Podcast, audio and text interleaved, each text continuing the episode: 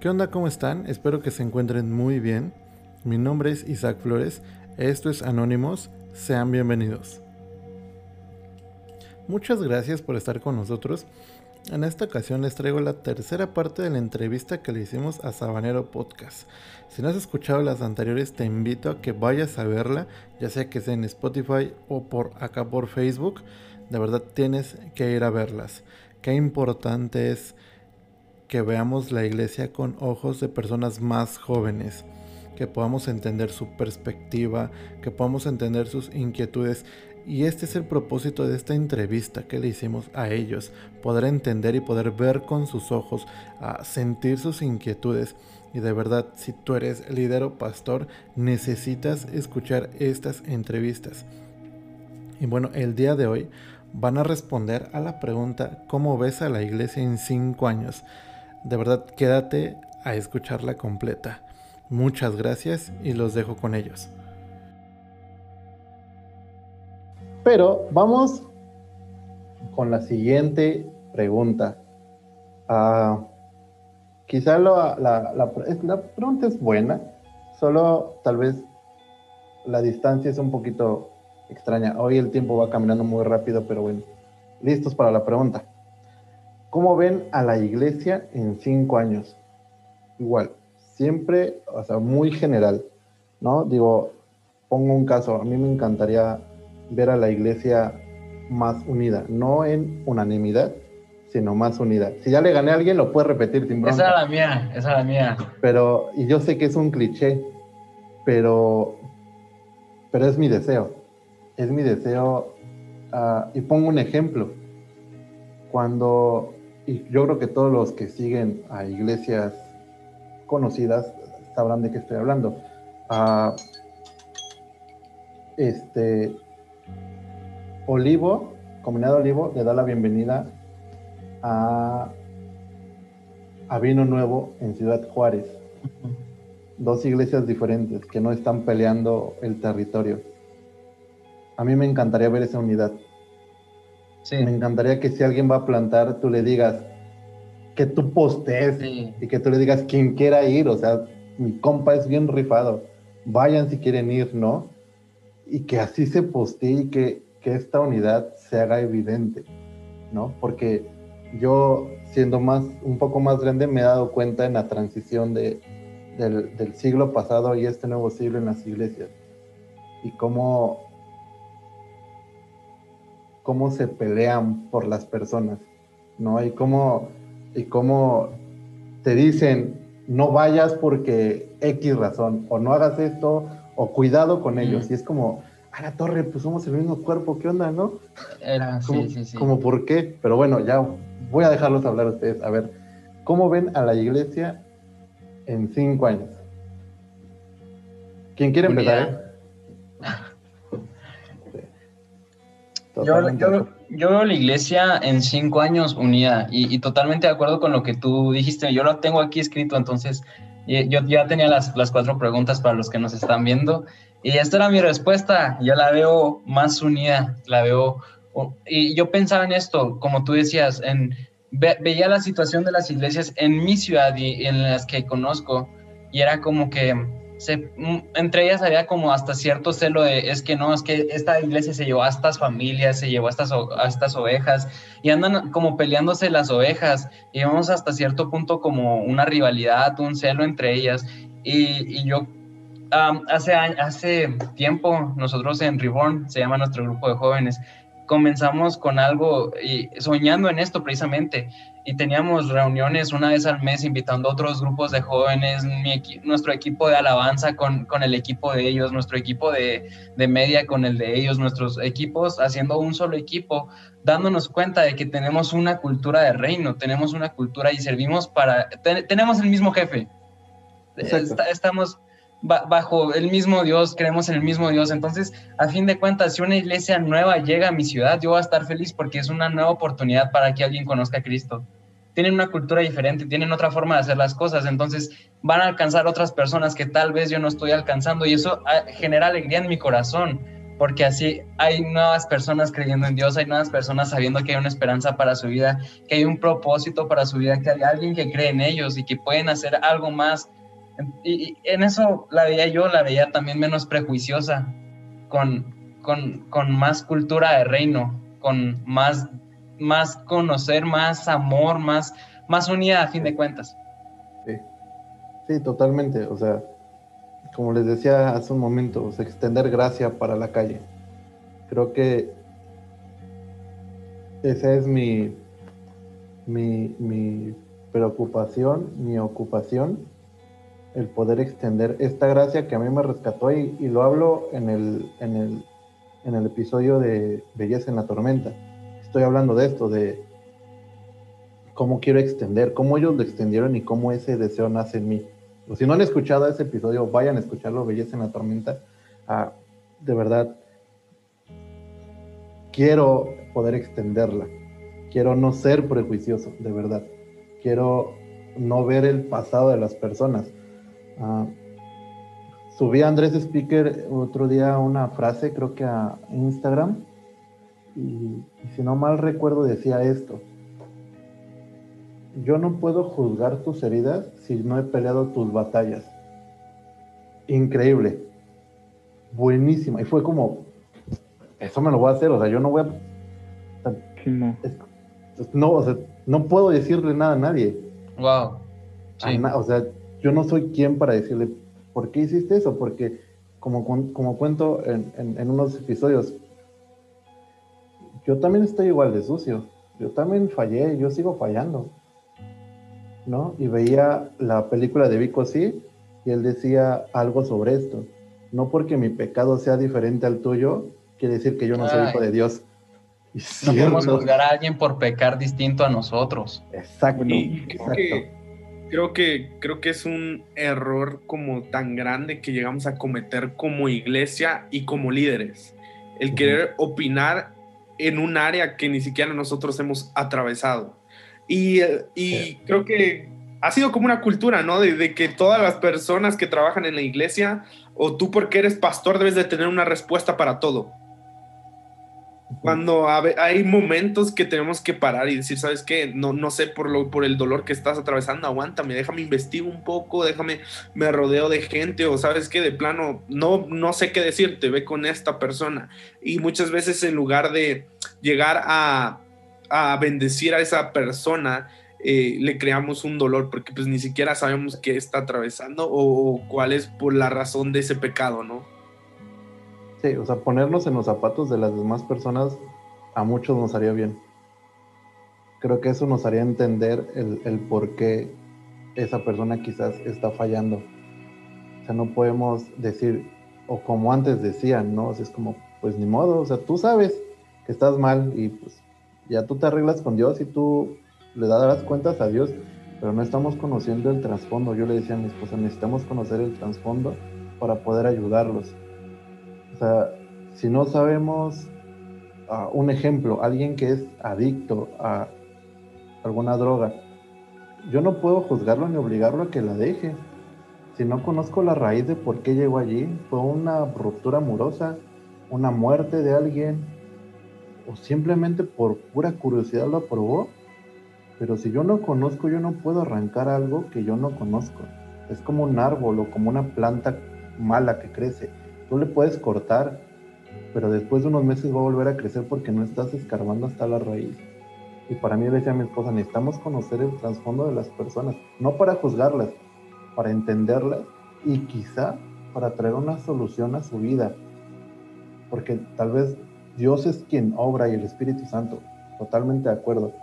Pero si yo soy este puente, como decía en una de las clases, nosotros somos el amigo del novio. Actuemos como el amigo del novio, seamos este puente de ellos y Dios. Y si este puente tiene que dar un consejo o dar una solución a algo, lo tenemos que hacer. Pero no podemos dar una solución si desconocemos. No, no mm, soy quien, no tengo armas para poder decirle, no hagas eso cuando yo no sé lo que está pasando. Buenísimo, bro. ¿Quién, quién sigue para responder? Yo me perdí. Le doy, le doy, yo, yo, yo. Va, va, va. Y fíjate que ahorita pensando en, y escuchando lo que están diciendo, que la verdad son también puras joyas, puro oro. Yo veo y espero una iglesia dentro de cinco años, que quizá no es mucho tiempo, pero a la vez sí, como lo decías, porque el tiempo se está pasando muy rápido. Una iglesia que sigue amando. Um, porque toda generación tiene un lenguaje, es cierto, pero el lenguaje que está en todas las culturas y que todas las culturas, sin importar si hablas español, italiano, francés, todo el, todo el lenguaje universal es el amor. Entonces yo espero una iglesia en cinco años que siga amando. Una iglesia dentro de cinco años que, que siga amando, amando a, Cristo, amando a las personas, amando a la iglesia, porque lo que el mundo necesita no es otra cosa más que amor. Y, la Biblia lo dice, amor es Dios, Dios es amor, Dios es amor, ¿no? Entonces, yo espero una iglesia que, siga amando, que no se haya olvidado también de su primer amor, como lo dice Apocalipsis. Una iglesia que no se haya olvidado de ese primer amor y que tenga ese amor tan presente en su vida que lo único que salga de ella siga saliendo amor. Amor hacia el perdido, amor hacia el que está en casa, amor hacia el que ya tiene años y amor hacia el nuevo también. Entonces yo, yo espero y, y creo que en Dios que va a ser así, una iglesia que sigue amando, que sigue creyéndole a Dios, también una iglesia que sigue creyéndole a Dios, una iglesia que sigue teniendo fe, que sigue dando grandes pasos y pequeños pasos, pero sobre todo eso, una iglesia que sigue amando a, todos y que ya se quitó un poco quizá algunos prejuicios y, que ahora tiene un, poco la libertad más de amar a aquellos que no conocen completamente. Sí, sí, sí, exacto buenísimo, o sea, extender el mismo amor que nosotros recibimos. creo que es eso, una iglesia que ama al perdido, ¿no? Una iglesia que ama al, forastero. Leía el libro de Mero Cristianismo y, hablaba algo de eso, o sea, una iglesia que, que pueda aceptar al forastero es increíble, al nuevo, al que lleva años, al que no cambia, al que quizá es necio, ¿no? o sea, amando a, todos por igual. Y creo que sí estoy de acuerdo, o sea, una iglesia que ame, que, que, ame a cualquiera, a quien sea, ¿no? Porque en este mundo con tantas formas de pensar ya tan diferentes, lo único que necesita el mundo es amor. No necesita un, un dedo que señale, no necesita juicio sobre ellos, simplemente ah, salir a abrazar. Es eso. Creo que una iglesia de brazos abiertos es lo que necesita este mundo. Ya. Um, quisiera comentar también algo. La otra vez aquí en, la iglesia el pastor decía, la iglesia no puede condenar a los que ya han sido condenados por la sociedad. Exacto. La iglesia lo que tiene que hacer es amar a aquellos que ya han sido condenados por la sociedad. Y eso es lo que quería, lo que quería decir. Sí, o sea, suficiente tienen de aquellos que saben que están haciendo mal, suficiente tienen con saber que están haciendo mal y con cargar esta condenación en su cabeza para que tú vengas el domingo y les digas, estás haciendo mal y es como, ah, ya sé que estoy haciendo mal, mejor ayúdame, tal vez necesito que vengas y me abraces y eso me va a sanar, ¿sabes? Tal vez necesito esto, ¿no? cuento una anécdota súper rápido, estoy tatuado y hace muchos años cada vez que oraban por mí, oraban por mis tatuajes, y era como, a la torre, pues, ¿de qué se trata, no? Y siempre que oraban por mí era como, Señor, y es como, ya me dejaba, ya no decía absolutamente nada, es como, que llorenle, a ver, a ver, ahora qué le van a sacar, ¿no? Pero es eso, o sea, si yo hubiera sido una persona, quizá, o no hubiera estado bien, me hubiera ido de la iglesia. Porque es como, o sea, suficiente, o sea, ya me oraron, o sea, como es como, Dios no les ha revelado que ya oraron tres veces por mí por lo mismo, como lo único que tengo aquí es juicio y lo único que tengo aquí es señalar, porque con oraciones juzgamos y, decimos, uh, somos pasivo-agresivos con las cosas que decimos para la gente que no nos cae bien o sabemos que están mal. Y, y sí, una iglesia que ame, definitivamente estoy de acuerdo, o sea, creo que ese es mi forma de pensar el día de hoy. O sea, no pienso en otra cosa más que amar a las personas, a quien sea. Le va a José. Súper bien. Creo que es más difícil cuando te toca el último, ¿no? Porque roban las ideas, pero... Las siguientes eres tú el primero. Nada, nada. La manera en la que yo veo a la iglesia dentro de cinco años es de esta forma, siendo más que un lugar, más que una asociación, más que lo que tú quieras decirle a la iglesia, más como una necesidad en la sociedad. Y creo que es, eh, se vuelve una necesidad cuando el resultado de ser una necesidad es cuando tú sumas eh, la unión como cuerpo de Cristo, como eh, el amor y todo lo que ellos dicen, pero para mí mi deseo es para que dentro de cinco años la gente más que un, un, edificio, diga, necesitamos a la iglesia en nuestras vidas porque reflejamos lo que realmente es Cristo. Entonces, pues ese es mi deseo. Yo, yo, yo anhelo ver que la iglesia se vuelva más que todo eso, más que una reunión increíble de domingo, se vuelva un diario vivir en las personas de, de, de que necesitan a Cristo. Y es súper interesante porque lo estamos viendo, ¿no? Y creo que ahorita en pandemia de las cosas que muchísima gente decía necesitamos que se abra eran las iglesias.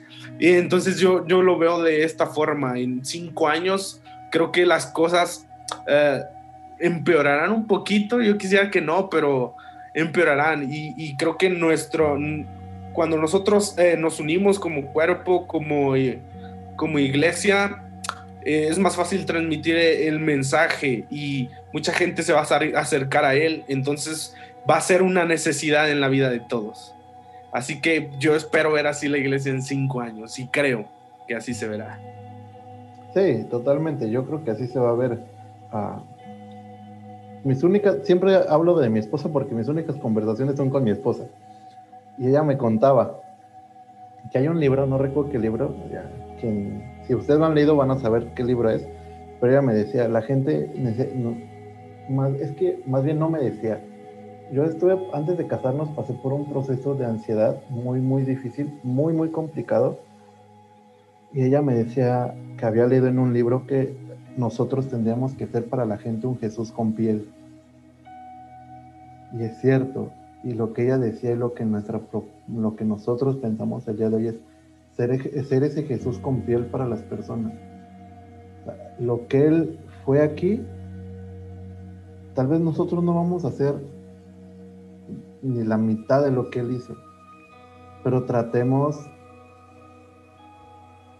de amar a la gente, de caminar. Ok, ¿ese es el libro?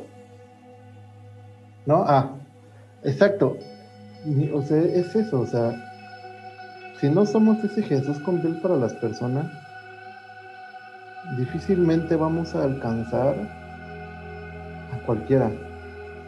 O sea, difícilmente vamos a abrazar al sucio. O sea, tal vez eh, en ese tiempo había leprosos, tal vez hoy tienen otro nombre, tal vez no son leprosos. ¿no? En ese tiempo había cojos y en este momento tal vez no son cojos. Y tal vez solamente nos enfocamos a ver a la Biblia de forma literal y seguirla de esa forma. Y no estamos viendo lo que Dios está tratando de decir al pasar del tiempo. Y el pasar del tiempo es que el leproso el día de hoy se convirtió y tiene otro nombre. Y a ese lo tenemos que abrazar. al cojo lo tenemos que levantar. O sea, si no llevamos, si no extendemos iglesia hacia afuera. Ah, veía una, una predicación de Dante Gebel, no sé si lo han estado siguiendo Ah, hizo una predicación sobre la, ay no me acuerdo cuál es, se llama el baile de la zarza, o es la, la del siguiente domingo y habla de, o nos vamos, dice, nos digo, lo que hacemos los cristianos es quedarnos en nuestro aposento alto y creemos que ahí va a llegar el avivamiento. Pero si no extendemos la, la iglesia para afuera, el avivamiento jamás va a llegar. Nos vamos a quedar esperando a que llegue a nuestras cuatro paredes. Y cuando yo leo en Hechos cuando pase la primera persecución, veo a tres personas que salen huyendo de, de Jerusalén y llegan a varias ciudades, y una de esas ciudades es Siria de Antioquía. Y lo que hace uno de esas personas que huye de la primera persecución es predicarle a los gentiles. y de, y de la nada hay un avivamiento con los gentiles. Es como, no se quedó allí. Lo primero que hicieron fue salir a predicar y ellos dicen, nosotros no sabemos nada, solamente decimos lo que vimos que pasaba. Y eso, eso provocó un avivamiento, un avivamiento fuera de una ciudad, con personas totalmente distintas a ellos. Y entonces llevamos amor a la gente, tratamos de ser inclusivos. Y quizá como dice este José, tal vez en cinco años las cosas no van a ser tan sencillas. Pero si nos unimos y si amamos, las cosas van a ser sencillas para nosotros. Porque como iglesia nos juntamos. Buenísimo, buenísimo. Y, y, aquí no va la frase de pocos pero locos, sino muchos pero locos. Muchos unidos haciendo cosas, ¿no? Haciendo cosas para el mismo patrón. Cada quien de una parte si entendiéramos que cada iglesia es una parte distinta del cuerpo, no juzgaríamos por qué el pie no puede agarrar los cubiertos cuando esa es la función de la mano. Mm, buenísimo. Entonces, creo que eso es lo que nos tendría que quedar en la cabeza bien claro.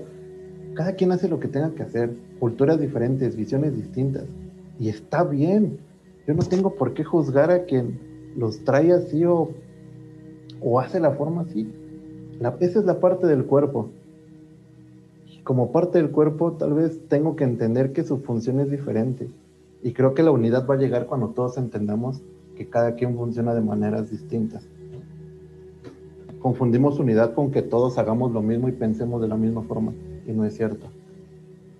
Cada quien es diferente. Sí, sí, sí. Creo que otro, otro ejemplo bastante cool es el, el de somos la misma casa, diferente habitación, ¿no? Este, Buenísimo. Yo, me pongo a pensar de esta manera. En mi, en mi casa, su casa de ustedes, la casa es de mi familia completa. Pero cada cuarto aloja una diferente personalidad.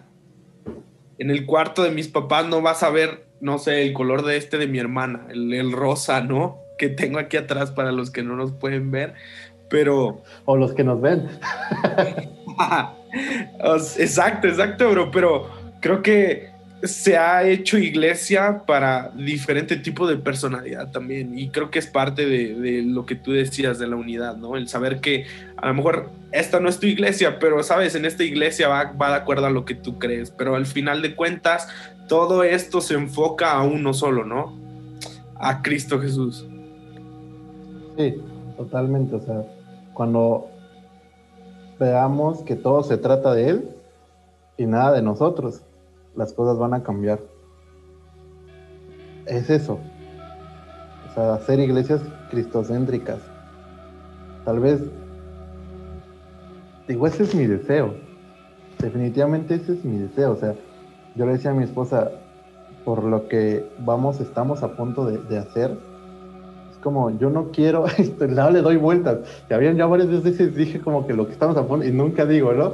Pero lo que estamos a punto de hacer es eso, o sea, tratar de no ser el centro de atención. Le dije, yo no quiero ser el centro porque no me gusta, ¿no? No me gusta ni siquiera grabarme en video, o sea, apenas me estoy, me estoy aceptando escuchar mi voz porque tengo que editar las cosas y apenas me, me acepto, me acepto verme en la cámara y es como, no es mi deseo, digo a mi esposa, no es mi deseo no lo hago para sobresalir y que la gente me vea, ¿no? Entre menos me vean, mejor, sinceramente.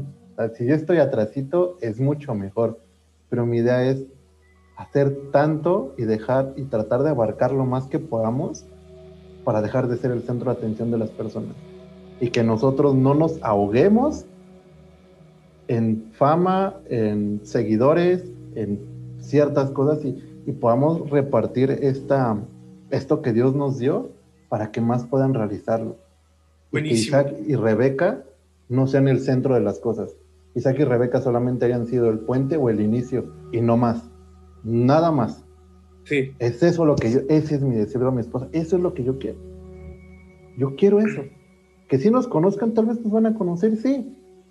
Pero prefiero que conozcan a más, prefiero enviar a más, prefiero que se haga más afuera. Yo no.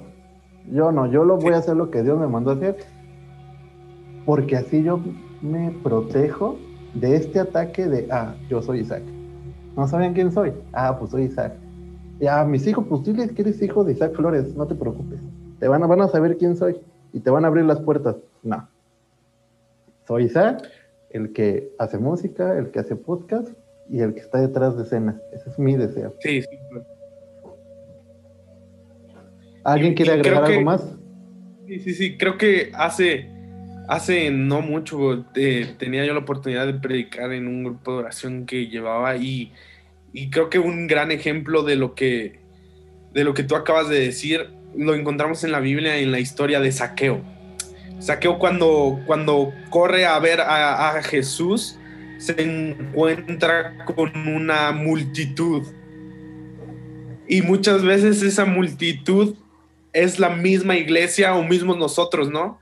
En lugar de, que cuando alguien llega deseoso de conocer a Jesús, eh, nosotros nos hagamos un lado y decir, eh, sabes, te presento a Jesús. No, nosotros funcionamos como esa barrera para que la gente realmente se encuentra con quien tiene que. Y creo que aquí pasa algo interesante. Saqueo venía ansioso de saber quién es, pero ¿qué pasaría si esta persona no viene tan ansioso como Saqueo, no? Pues dice, ah, pues sabes qué, no lo vi, bye. Cuando lo que nosotros debemos de hacer es simplemente, hey, ven, sí, sí soy yo, pero no, no se trata de mí, se trata de quién es él, ¿no? Entonces, pues creo que nos falta bastante. Buenísimo, Came, buenísimo. Yo solo soy el amigo. No, nada más. Yo solo soy el amigo del novio y él es el que se lleva todo y yo nada más estoy aquí como su sirviente y como eunucos espirituales. Eunucos. Exacto, eunucos espirituales, exactamente. Eso es lo que yo, es mi deseo. no, Queriendo ser eunucos, ¿no? El muñequito, el bebé. Queriendo verse bonitos. Ándale, bro. Cachetones y pelones. No, Dios me libre. Pero Exacto, o sea, creo que pensamos de la misma manera, generaciones diferentes, ¿no? Pero es lo que a lo largo de algunos episodios de Anónimos voy contando, ese camino de regreso a casa, ese camino que me formó, este camino que me dio esta visión a personas no tan buenas que me enseñaron, personas buenas a las que le aprendí y, me quedo con ciertas cositas, me quedo con muchos detalles y con algo que me quedé fue con, ah, con algo que hizo el pastor Esteban. Hace un año, año y medio, yo estaba como pasando por, siempre estoy pasando por situaciones, que ser un 5 a veces es muy difícil, pero siempre estoy pasando por mis emociones, a veces son muy, muy, muy inestables. Y le mandé un mensaje, estoy pasando esto, ¿no? A Instagram. Y dije, pues voy a aventar la piedra a ver si me contesta y me contestó y fue como, te agarraste dos minutos de tu tiempo para contestar un mensaje, alguien que no conoces, alguien que ni siquiera va a tu iglesia, y tuviste esta buena onda de contestarme. Eso a mí me pegó y fue como, yo quiero ser así. Yo quiero tener cinco minutos para alguien que no conozco y responderle un mensaje. Tal vez no soy el mejor respondiendo a mensajes, tal vez no sé qué decir, pero quiero tener estos cinco minutos de ser humilde. Y él lo, lo, lo, comentaba en la, en, la, en la, sesión de pastores. Él sigue haciéndolo para no perder el piso, ¿no? Por eso es, yo quiero extender a más para no perder el piso. estoy seguro que me puedo corromper en cualquier momento, porque la fama y los seguidores pueden corromperme. Y el chiste no es ese, o sea, yo no quiero caer en, ya reconocí y mejor voy a evitar y le voy a poner un freno y decir, hasta aquí, no más, no es por mí, es por él. Totalmente. Exactamente, bro. Buenísimo. Se trata de ellos.